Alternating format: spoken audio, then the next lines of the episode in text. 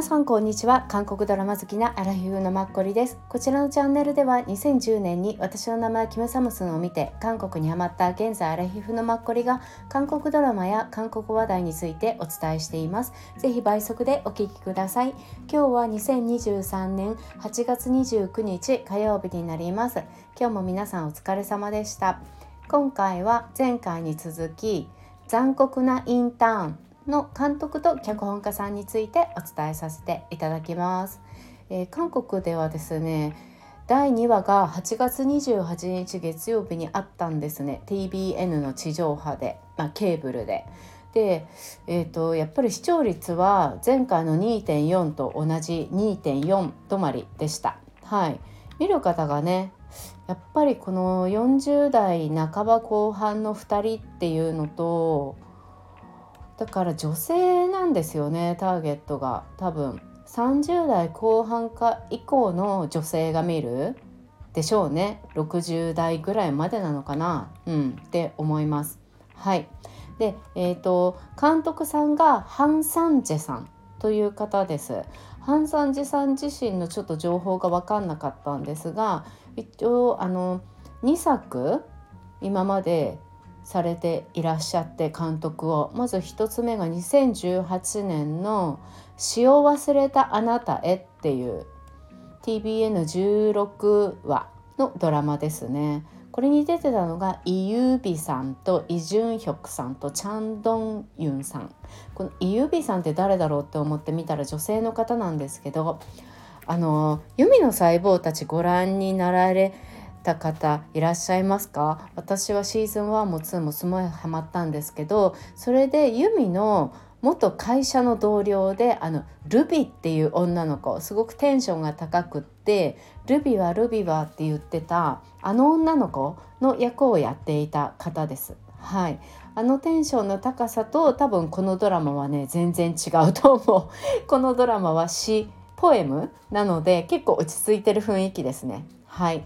でもう一個この監督さんがやってたのがえ、ー、とマッデモヌン・ヨンエ氏っていうタイトルの「バカ野郎なヨンエさん」っていう日本語訳になるんですがこれの TBN のドラマでなんとこれはね301部あるんですよ。2007年から2019年まで放送されていてシーズン1から17までです。はい、でこの監督さんが監督をしたのは多分シーズン8ぐらいからなのかなっていう感じです。15まで。でもすごいですよね。すごい長い間監督されていたんだなって思って。でこのヨンエさん役をやってたのがあのキム・ヒョンスクさんですね。女優でもありあのコメディアンでもある、うん、あの方。で彼女自身今44歳です。はい、で相手役の男性をねやってたのが多分ご存知の方多いんですけどでよく見るんですよこの俳優さん。50歳の男性の方でイ・スンジュンさんっていう方。でも私ねもうありとあらゆるものに出てらっしゃるんですけどこれっていうねこれって何に出てたっていうのが言えないっていうのはちょうど今やってる JTBC のハン・ジミンさんのヒップハゲ。あれで国会議員の役をやってます。うん。そうですね。あとは直近だとねあえっ、ー、とヘピニス。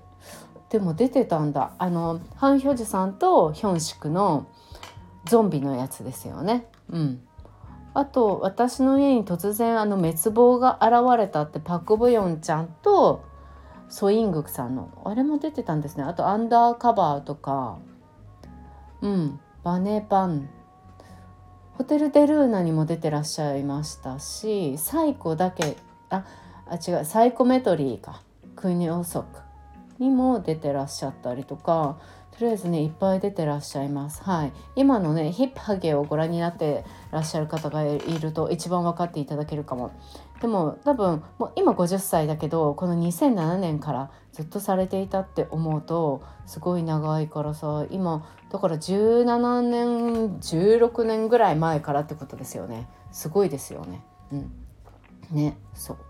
でえっ、ー、とね今度作家さんなんですけど今回のこちらを書かれたそれがあのパク・ヨンギョンさんっていう方です。この方もちょっとどういう方かわからなかったんですが他に書かれたあの脚本がですね「あの心の声リブート」っていう「マウメソリリブート」っていうのがあってこれはネットフリックスでウェブドラマ、うん、2018年に放送されたんですけれどもそれもねシーズン1と2が両方とも10作ずつです。うん、出てたのがあのソンフンさんとあの少女時代のユリですねゴアンユリさん。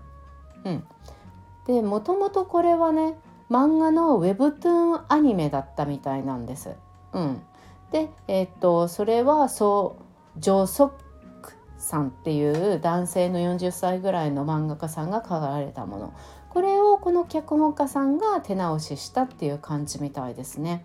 はい、結構多分ね面白系コメディじゃないかなっていう感じします。はい、で私このねソンフンさんってあの最近かっこいい顔しか知らなかったからこのゆりと出てた2018年で例えば2017年に撮影してたとしても今から767年前ですよね。うん、で今彼40歳だから確かにまあ30代前半かその時。だったらこれもありかなって。一回なんとなくパッと見るとチャあのちちゃん奥さんに見えたんです。うん、あ若いとこんな感じなちちゃん奥さんもこういう感じで年を取るのかなって思ったりして。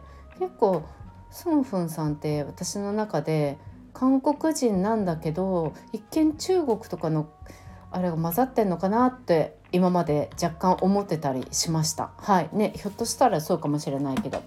であのソンフォンさんを私知ったきっかけがあのキョロンチャクサ、えーと、結婚作詞離婚作曲です、うん、あれで多分弁護士さんの役であの DJ をやってる奥さん結構けばいあの奥さんと結婚してた方ですよね。うん、で不倫してたんだっけ？彼女。あ彼は。忘れちゃったけど、うん、その役をやってらっしゃいました。ね。なんかすごいかっこいいですよね。一見して顔とかも。はい。なんか一回覚えたからね。多分これからも結構見るんだろうなって思うかっこいい俳優さんです、うん、まだ独身です。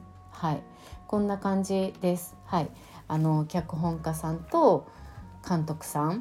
で、えーと、こちらのあの残酷なインターン自体が結局 t ビーイングで始まって後から TBN なのであんまりドラマ自体の情報はそこまで出てないんですよね。うん、なのであんまりちょっとねあの撮影秘話とかお伝えすることできないんですが今日も私2話目を見たんですけどあのラミランさんが一生懸命ね働く姿になんとなくね胸がこみ上げるものがありますだからミランさんってすごく庶民派っぽいじゃないですか一見外見が。でちゃんともちろんこうキリッとさせるとすごくセレブとかエグゼクティブ系になるんですけれどちょっと崩すとすぐにこう情を分かち合いやすい人みたいな感じに見えるからね、うん、だからなんとなくなんかね一生懸命やってる姿が 胸がなんか掴まれるっていう感じです。はい、なのでちょっとねこれからもあの楽しみに気楽に見れるので見ようと思っています。はい、今日もお聴きくださってありがとうございました。次回もよろしくお願いします。